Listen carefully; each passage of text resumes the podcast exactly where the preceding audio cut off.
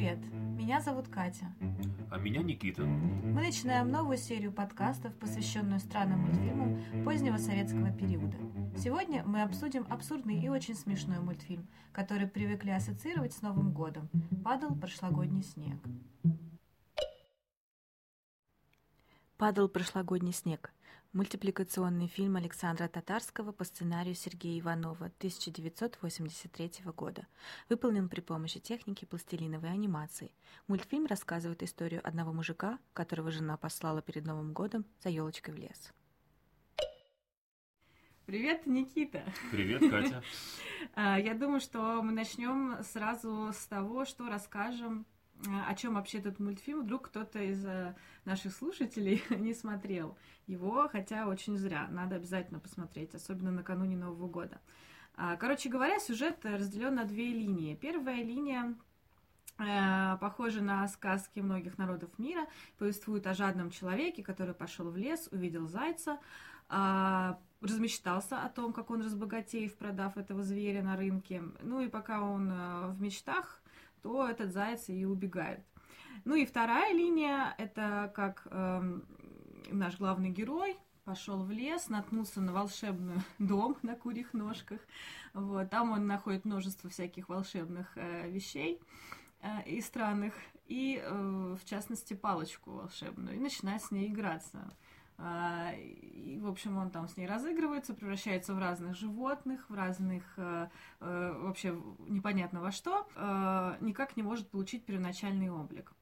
Фильм заканчивается словами рассказчика о том, как мужик и в третий раз ходил за елкой и наконец добыл ее. Но поскольку это было уже весной, он отнес елку обратно. А, Никита, хотела тебе задать вопрос. Вообще, а, тебе этот мультфильм нравится, и а, давно ли ты его пересматривала вот так вот, чтобы просто взять и пересмотреть? Если у тебя, например, традиция смотреть этот мультфильм каждый Новый год, накануне или после Нового года в январе? Нет, ты знаешь, я очень давно не пересматривал этот мультфильм, и пересмотрел его сейчас прям вот специально для этого подкаста, и Хочу сказать, что это довольно сильное впечатление, поскольку мультфильм я смотрел очень, очень много раз в детстве, и мы с братом, с братьями, ну и с двоюродным, э, практически знали каждое выражение оттуда. Я вдруг вспомнил сейчас, откуда пошли эти выражения, которые мы до сих пор употребляем в жизни. Оказывается, они пошли из этого мультика. А, но... Уж послала, так послала. Не, да. знаешь, какое выражение я, я понял вдруг, откуда оно пошло? Руки загребущие. Вот. А, да? А у меня в семье всегда было уж послала, так послала. Уж послала, так послала. Но я хочу сказать, что вообще этот фильм, особенно вот его вторая половина, сейчас, когда я смотрел ее, э, произвела на меня довольно жуткое впечатление. Потому что на самом деле меня довольно сильно пугали вот те эпизоды, связанные с метаморфозом, с метаморфозами главного героя, а, вот особенно там, где он превращается в колодец, или где его рука становится тигром. Я даже, знаешь, вспомнил, какой фильм ужасов. Нет, там э, голова тигра у него в руке. Да, да, рука Она хочет стала, съесть рука его голову. Стала головой тигра, да, да. Я вспомнил фильм ужасов, который тоже, кстати, очень жуткое на меня в детстве произвел впечатление. «Исполнитель желаний», если ты его смотрел. И вот mm-hmm. первая часть, по-моему, самая удачная – она повествует о Джине, который появился ну, в наше современное время и, в общем-то, находил таких людей, э, тщеславных, жадных, и там очень э, с точки зрения спецэффектов очень подробно вот показана какая-то вот жуть, которая может повлечь за собой желание человека. И этот фильм даже сейчас я недавно его пересмотрел, относительно недавно, и, видимо, из-за вот этих вот детских впечатлений они наслаиваются даже сейчас на просмотр э, этих видеороликов и смотрятся довольно жутковато. Но сейчас я подметил для себя какие-то структурные интересные такие моменты. Вот помнишь, э, мультик начинается с такой вступительной части, где как бы панорамно камера идет по деревне, задевает как бы, да, разных персонажей, и вдруг Э, рассказчик находит неожиданно своего героя, а потом камера снова уходит от героя. И здесь как бы такая ситуация, что э, рассказчик как бы не контролирует ситуацию, она, камера как бы немножко э, независимо от него. А вот уже в первой половине мультфильма, которая как бы а «Золотая рыбка», да, э, там наоборот, вот мужичок получает власть э, э, нет, наоборот, э, комментатор получает власть над мужичком и как бы вот творит вот эти Но он всякие получает вещи. его, мне кажется. Вторая Да. часть, он все время говорит, ну куда ты лезешь там и так далее. Да, да, и, и- в этом плане вот когда э, происходит возвращение к обычному миру, вот эта вот э, как бы власть э, рассказчика, она снова стремительно теряется. А, И сейчас я увидел какие-то еще и такие множественные фаллические коннотации, которые, конечно же, я не мог считать в детстве, когда я не было еще и этого дискурса. А, И вот знаешь, особенно почему-то сейчас сильно запала сцена, когда а, первый, первый мираж прошел, и перед ним стоит заяц, и мужичок понял, что если он сейчас его не поймает, то не сбудется ничего из того, что он себе намечтал, и заяц стремительно убегает, и перед тем, как убежать окончательно, он ушами разрезает вот эту вот здоровую елку, под которой они сидели всю первую половину мультика. Эм, Такая довольно странная, скажем, сцена, да, как бы так вот в голову пришло воображение. Ну, в целом, э, если говорить о мультфильмах Татарского, особенно вот те, которые он сам делал, потому что там после определенного года он становится руководителем, а, но не делает мультфильмы сам как режиссер. А, Так вот, э, его вообще главная тема в мультфильмах это абсурд, это абсурдный юмор, он э, это обожал. Уж если говорить, наверное, о мультфильме, нужно сказать о режиссере самом. А, Татарский достаточно знаковая фигура в, в нашем мульти- мультипликационном мире российском и советском. Он од- один из таких столпов наших, потому что и- из-под его начала вышло очень много мультипликаторов в будущем, но это, это тема для другого подкаста, потому что мы поговорим об этом позже. Вот. Но, собственно, почему я сказала, что вот это абсурд, это прям его тема. Он всегда очень любил э, работать с такой, с помощью гэгов. Знаешь, что такое гэг? А, Киношные гэги? Ну, в принципе, да, это как киношные гэги, да, Мгм. да, что это такие а, шутка, в общем, часто использовалась а, в немом кино особенно, там, если вспомним Чаплина, какие-то абсурдные вещи, когда там человек несет воду, чтобы потушить пожар, а, например, дна у посудины нет, соответственно, вся вода вытекает, вот, или, ну, что-то такое, то есть это совершенно абсурдные вещи, и от этого смешно становится. А, Возвращаясь э, к мультфильму, я думаю, нужно тоже отметить особо а, его озвучку, да, потому что все вот эти фразочки, они не звучали бы так круто, если бы их не произносили вот так, как их произносят в мультфильме. Да ничего не понимаю. Это актер Садальский, да? Гибкость появилась в теле. Да, это Садальский. Притом, кстати, он а, произносит и за героя главного, и за рассказчика. То есть у него две роли. И, кстати, я этого вот пока не стала готовиться, я не знала, потому что, ну, я даже не, ну, как-то не задумывалась о том, что это один человек. Для меня это всегда были два разных, потому что, видимо, он классный актер, профессиональный актер, поэтому он э, классно сыграл. А, но с этим тоже была интересная история. А, Дело в том, что изначально Садальского хотели взять только на роль главного героя, а за рассказчика хотели, чтобы Лия Хиджакова говорила. Ее даже записали, но режиссер, э, режиссеру не понравилось в итоге вот все, что случилось, и он отдал Садальскому роль. Но при том, если ты заметишь, что в мультфильме, э, по крайней мере, в изначальных титрах нету его фамилии Садальского. А, тоже там история смешная. Я прочитала в одном интервью, он рассказывал, что просто примерно в то время, когда выходил мультфильм, это 83 год, а, его заметили, в общем, с иностранкой в гостинице «Космос», кажется. И поэтому его решили наказать. Но он сказал, что ему все равно было, потому что все все равно знают, кто на самом деле озвучивал этих героев. Вот такая интересная история. Да, озвучка э, тоже как э, из, из детства вот это все. Вообще, Вообще я не могу даже представить другой озвучки, если честно. Ни за рассказчика, ни за, а, ни за героя главного этого. мгм. вообще вот э, вторая, вторая половина мультфильма, она же как бы, ну, в принципе, как звучит как вариация первой половины мультфильма, где алчный герой мечтал, мечтал и что-то там себе такое воображал. И э, интересно то, что здесь мультфильм как бы исследует свои собственные вот эти пластические, собственно, вот пластилиновость вот этого главного героя, она вот эта медиальность, специфичность мультфильма, она здесь как бы начинает работать э, сама собой. То есть мультфильм как бы исследует собственные возможности, сам, собственные границы, когда вот эти бесконечные метаморфозы начинаются. Э, и вторая половина, она жутковата для меня тем, что это, грубо говоря, повторение первой половины, только теперь вот это все проецируется как бы на а, антропоморфность э, главного персонажа, то есть все то, что вот его необузданная фантазия теперь как будто бы мстит уже на него. И здесь э, вот это вот э, как бы человек, который становится вещью, вещи, которые становятся человеком, все вот эти метаморфозы, они как бы возможны только вот в ситуации вот этого мультфильма. То есть, да, сложно представить это в виде рассказа или фильма, да, или каких-то еще там в виде песни. Ну, лю- любой другой э, жанр здесь был бы не, неуместен. Вот именно фильм может передать э, вот эти бесконечные метаморфозы главного героя э, очень здорово.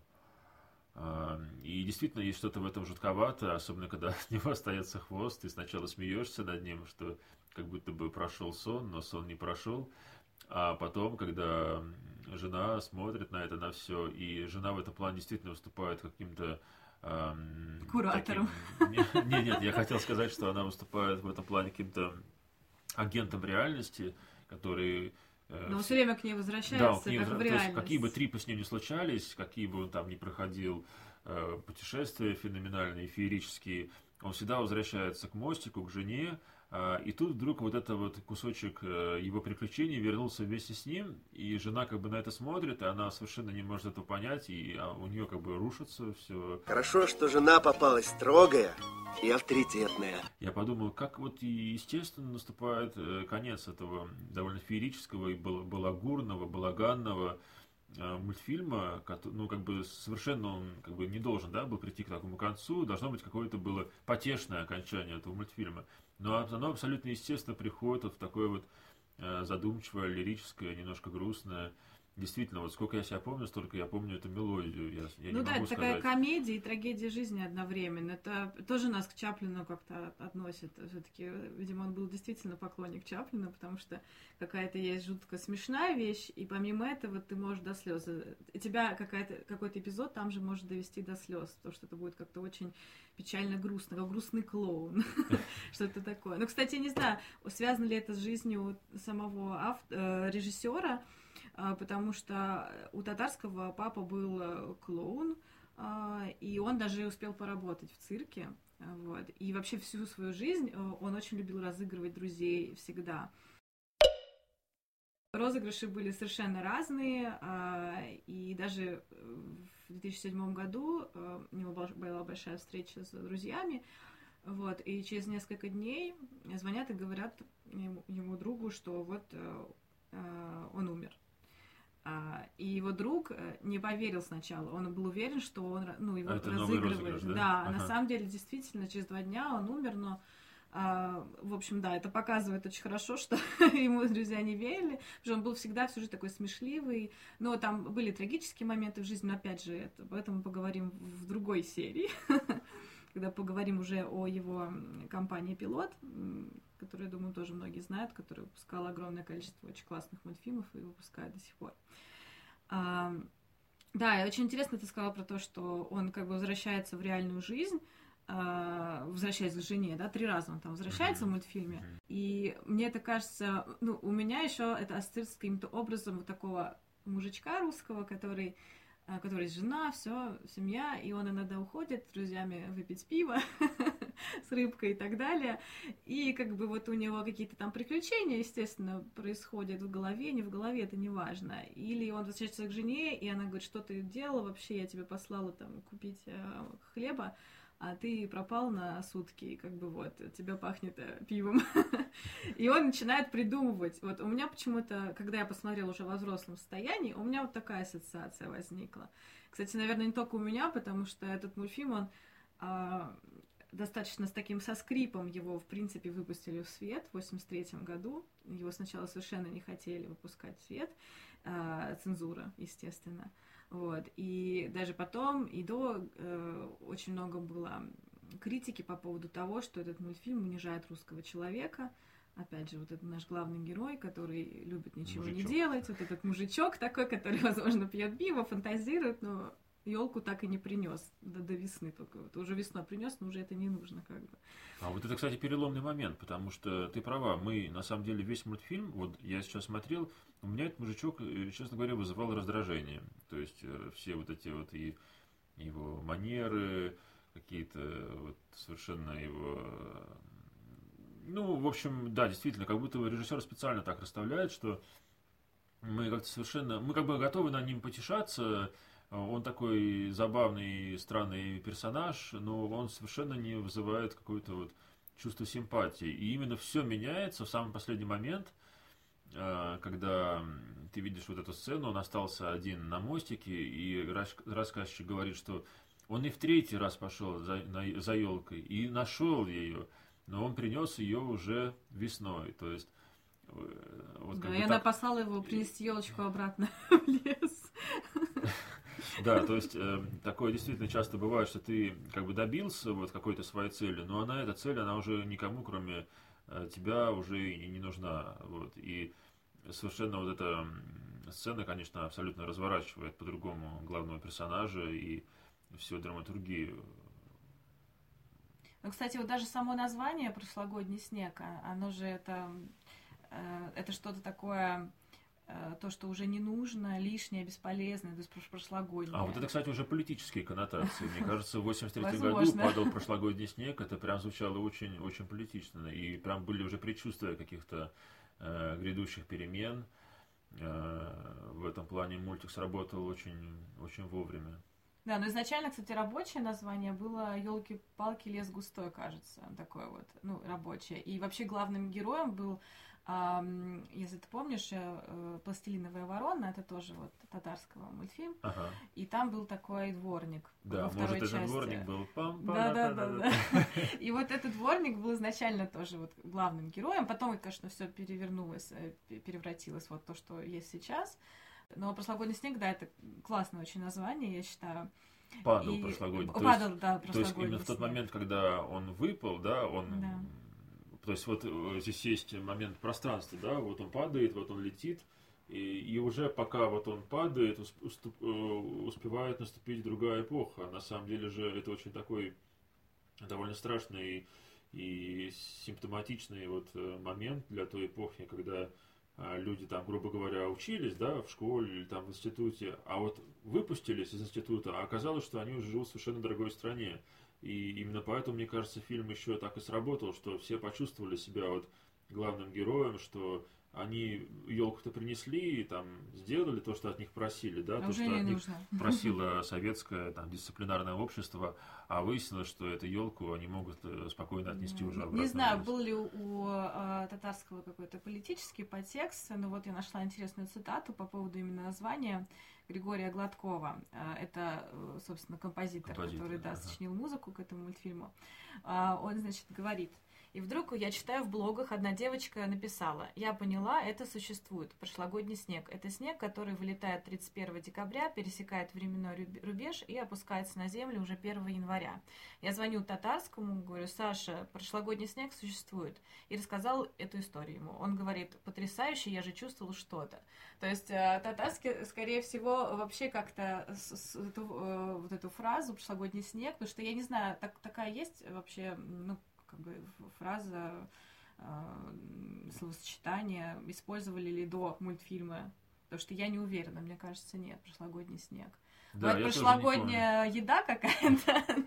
Интересно, что название-то появляется в конце мультфильма тоже, да? Да. Ну, не- Да, да, по-моему, в конце только. Мгм. Вот. И э, был ли подтекст, но э, в любом случае, возможно, на чувственном каком-то э, уровне у, у него был вот этот подтекст, потому что 80-е годы это, конечно, такой особо переломный период э, в нашей стране особенно. И плюс ко всему, опять же, если к личности татарского обратиться, он а, Вообще он с 68 года уже занимался э, мультипликацией, но именно в 80-е он переезжает в Москву и пытается пробиться. Вот. И, конечно, очень много у него. у него было проблем с тем, чтобы свои мультики продвигать, потому что это были совершенно не похожие мультики. Даже, даже сама история вот с музыкой к этому мультфильму, да, музыка это э, Григорий Гладков, э, тоже очень интересная история. Они вообще вот, э, если говорить о на, начале вот, творческом татарского, он работал вместе с Игорем Ковалевым. Э, у него, кстати, ты знаешь мультфильм э, «Жена кури... «Моя жена курица» ага, называется. Да, да. Это вот угу. его мультфильм, ну, полностью его, он режиссер, мультипликатор, все, а, сценарист. И а, в начале вот 80-х он а, татарский все время работает с, вот, с Игорем. Они друзья, они партнеры, коллеги они всегда искали э, для себя, так как, опять же, вспомнить, что Татарский все время мечтал стать Walt Disney, он хотел свою компанию большую, которая делает мультфильмы в России, он вообще горел вот этой идеей сделать хорошие мультфильмы. Не те, которые требуют э, парт-организации и так далее, а те, которые вот действительно будут классные, качественные, с, со смыслом. И, э, собственно, они э, ищут людей, просто на улице правда читала в интервью, что они рассказывали, или в фильме каком-то документальном, а, что они выходили на Арбат, смотрели художников и видели, ага, вот это прям наш человек, они уп, берем в себе и работаем вместе с ним. И также, собственно, случилось с Григорием Гладковым. А, Игорь а, Ковалев вспоминал, что они познакомились с ним в Крыму, на юге этот э, Гриша сидел весь загоревший, коричневый, на, на пляже, играл под гитару, на его теле ручкой были нарисованы, написаны чьи-то женские имена, «Я тебя люблю» и так далее. И он такой красивый, молодой, загорелый, играл на гитаре свою музыку. И они прям точно поняли, что это наш человек. И они его взяли, он написал музыку для их такого первого э, мультфильма крупного «Пластилиновая ворона», Э, на стихи Успенского. И, кстати говоря, э, тоже в одном из фильмов, э, не помню кто, сказал, что вообще Успенский подсказал им сделать пластилин, пластилиновый мультфильм. И поэтому пошло, пошло, поехало, и вот у нас падал прошлогодний снег. А, и а, были с этим тоже проблемы, потому что, чтобы музыку писать к мультфильмам, к фильмам и так далее, нужно, чтобы музыкант, композитор состоял в союзе композиторов а Игорь не состоял в союзе композиторов. В общем, когда там у них какое-то собрание было, чтобы определить, что вот мы хотим Игоря, нужно было его представить, и все они нет, он в союзе композиторов не состоит, мы не возьмем его музыку, так невозможно. И тут приходит Успенский, который тоже, ну, ну его тут стихи взяли, он же Успенский, и говорит, да, а вы взятки берете, вот, и уходит. И такая провокация сработала, опять же, не знаю, правда, неправда, байка, не байка, в общем, эта провокация сработала, и все-таки Игоря, а, а, ой, простите, я весь называю Игоря, он Григорий, Григория Гладкова, а, все-таки а, взяли как композитора. И то же самое есть история, а, рассказанная самим татарским, про то, как он а, вот этот мультфильм «Падал прошлогодний снег», а, продвигал тоже, чтобы его, в принципе, выпустили в жизнь. В общем, даже могу прочитать его цитату. «Я хотел снимать прошлогодний снег, а мне говорили, что надо снимать что-то про пионеров, собирающих металлолом. Ну, что же еще, конечно. Я сопротивлялся и орал. Скандал длился четыре дня, а на пятый я пришел и сказал – Хорошо, я хочу снимать мультфильм про Ленина. Тут они напряглись. Это что еще за мультфильм про Ленина? Ну как, говорю, Ленин был очень веселый человек. Сделаю смешное кино про Ленина. Все обхохочется. Они поняли, что положат на стол э, билеты за такое кино и спросили, а можно ли, можно не про Ленина? А, я известный режиссер, хочу про Ленина. Две недели ходил и требовал, хочу про Ленина. Еще потом придумал, что фильм будет по рассказу Зощенко про Ленина. И добился того, чего хотел делай, что хочешь, только не про Ленина. И я сделал прошлогодний снег. Опять же, не знаю, это правда-неправда, слова самого автора, режиссера, но э, вот посмотря несколько фильмов документальных про него, э, прочитав его биографию, я понимаю, что у него такая была личность очень своеобразная. Действительно, очень много шутил, разыгрывал. Э, но при этом он был, кстати, тоже такой вот трагичность, вот это вот в конце, как вот этого мультфильма, да, какая-то такая трагичность возникает. То есть он был тоже, с другой стороны, одинок, потому что ну, тоже это не в тему, конечно, этого мультфильма, там, в, когда он уже создал пилот, э, там первая волна мультипликаторов, которых он научил, выучил, она уехала в США, э, потому что, ну, понятно, 90-е, конец 80-х, их позвали, потому что они были крутые мультипликаторы в США, И многие, конечно, уехали, потому что они хотели, чтобы их семьи все-таки жили в достатке как-то. И, а он остался, и он говорит, что, возможно, я был дурак, что остался, но я хотел, чтобы в России были мультфильмы хорошие. Вот, это прямо его была цель. Ну да, то есть это такое было нелегкое решение, я думаю, потому что его даже лучший, лучший друг Игорь Ковалев уехал тоже в США, один из первых. Который курицу снял, да? Да, который курицу снял. Моя жена курица, да, да. Он тоже уехал. Вот, 20 лет там провел. Ну, то есть он, по-моему, до сих пор, не уверен, кстати, до сих пор, до сих пор там, но он очень долго там прожил в любом случае. И э, помимо этого, кстати, я еще тоже заметила, только потом уже пересмотря несколько раз мультфильм и посмотря интервью самим вот татарским, э, что он сам говорит э, как вот этот главный герой, он не выговаривает какие-то, он шепелявит буквы, немножко. Числа. Да, да, нет, числа выговаривает, буквы тоже, но у него, он говорит так быстро и, и как-то немножко шепелявит. Вот, э, если интересно, просто можно набрать Александр Татарский интервью, и есть его в Ютубе интервью с ним и так далее. И я, я, у меня такое ощущение даже сложилось, что каким-то образом он вложил немножко себя в этот образ вот этого мужичка. Немножко. Да, что-то есть в нем от, от этого мужичка. Альтер такой. Да, татарского. да, да. А если говорить про грустную тоже э, сторону этого мультфильма, э, вот мне в конце всегда очень грустно, но тут опять же э, авторы этого мультфильма, я имею в виду и сценаристы, и вот режиссер, э, отмечают э, то, что эта грусть, она э, это как про Новый год. То есть, с одной стороны, э, мы все рады, Новый год, с другой стороны, год ушел, год прожил, ты прожил, и ты начинаешь грустить как бы о том, что вот, вот прошло время, не вернуть это время. Но это чувство ностальгии как раз оно связано да. с уходящей эпохой, оно как раз и пронизано вот этим политическим измерением, э, с чем-то, что уходит, и учитывая то, что вот Татарский был шестидесятником, то есть он начинал в 60-е, то есть они сохранили некий такой какой-то порыв, э, вот это такое романтическое устремление 60-х, а 80-х э, это как бы ну, совершенно уже что-то что безвозвратно уходящее в прошлое, и здесь как раз вот «Падал прошлогодний снег» — это, безусловно, ностальгическое название. Да, ну вот и даже вот э, э, Григория Гладкова, э, композитора, э, Татарский попросил, чтобы он сочинил музыку, вот, такую музыку, такую мелодию, под которую нас хоронить будут. Вот это его цитата. Э, и, кстати говоря, Татарского, он умер в 2007 году, его действительно хоронили вот под конечную вот эту тему прошлогоднего снега. И теперь, кстати, зная этот факт, я когда смотрю конец, у меня теперь прямо такая ассоциация, что эта музыка для меня стала еще какой-то более грустной. Потому что все-таки с уходом татарского ушла и большая эпоха какая-то мультипликационная. Потому что вот это 80-е годы, это, ну, конец 70-х, да, начало 90-х, вот так скажем. Э, это такой, э, ну, для меня лично рассвет мультипликации авторской, потому что это все-таки 100% авторская мультипликация, такого раньше не было не как пластилиновая ворона, не падал прошлогодний снег.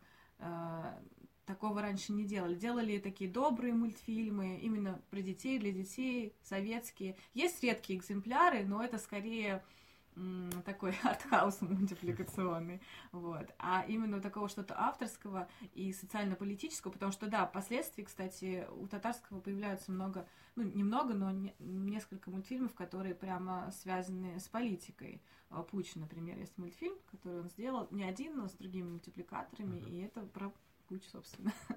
вот, но это уже, опять же, про пилот. А про пилот мы поговорим в следующей, в следующей серии наших подкастов. Что ж, друзья, смотрите мультфильмы на Новый год, э, слушайте наши подкасты, а мы еще порадуем вас новыми сюжетами и новыми нашими комментариями.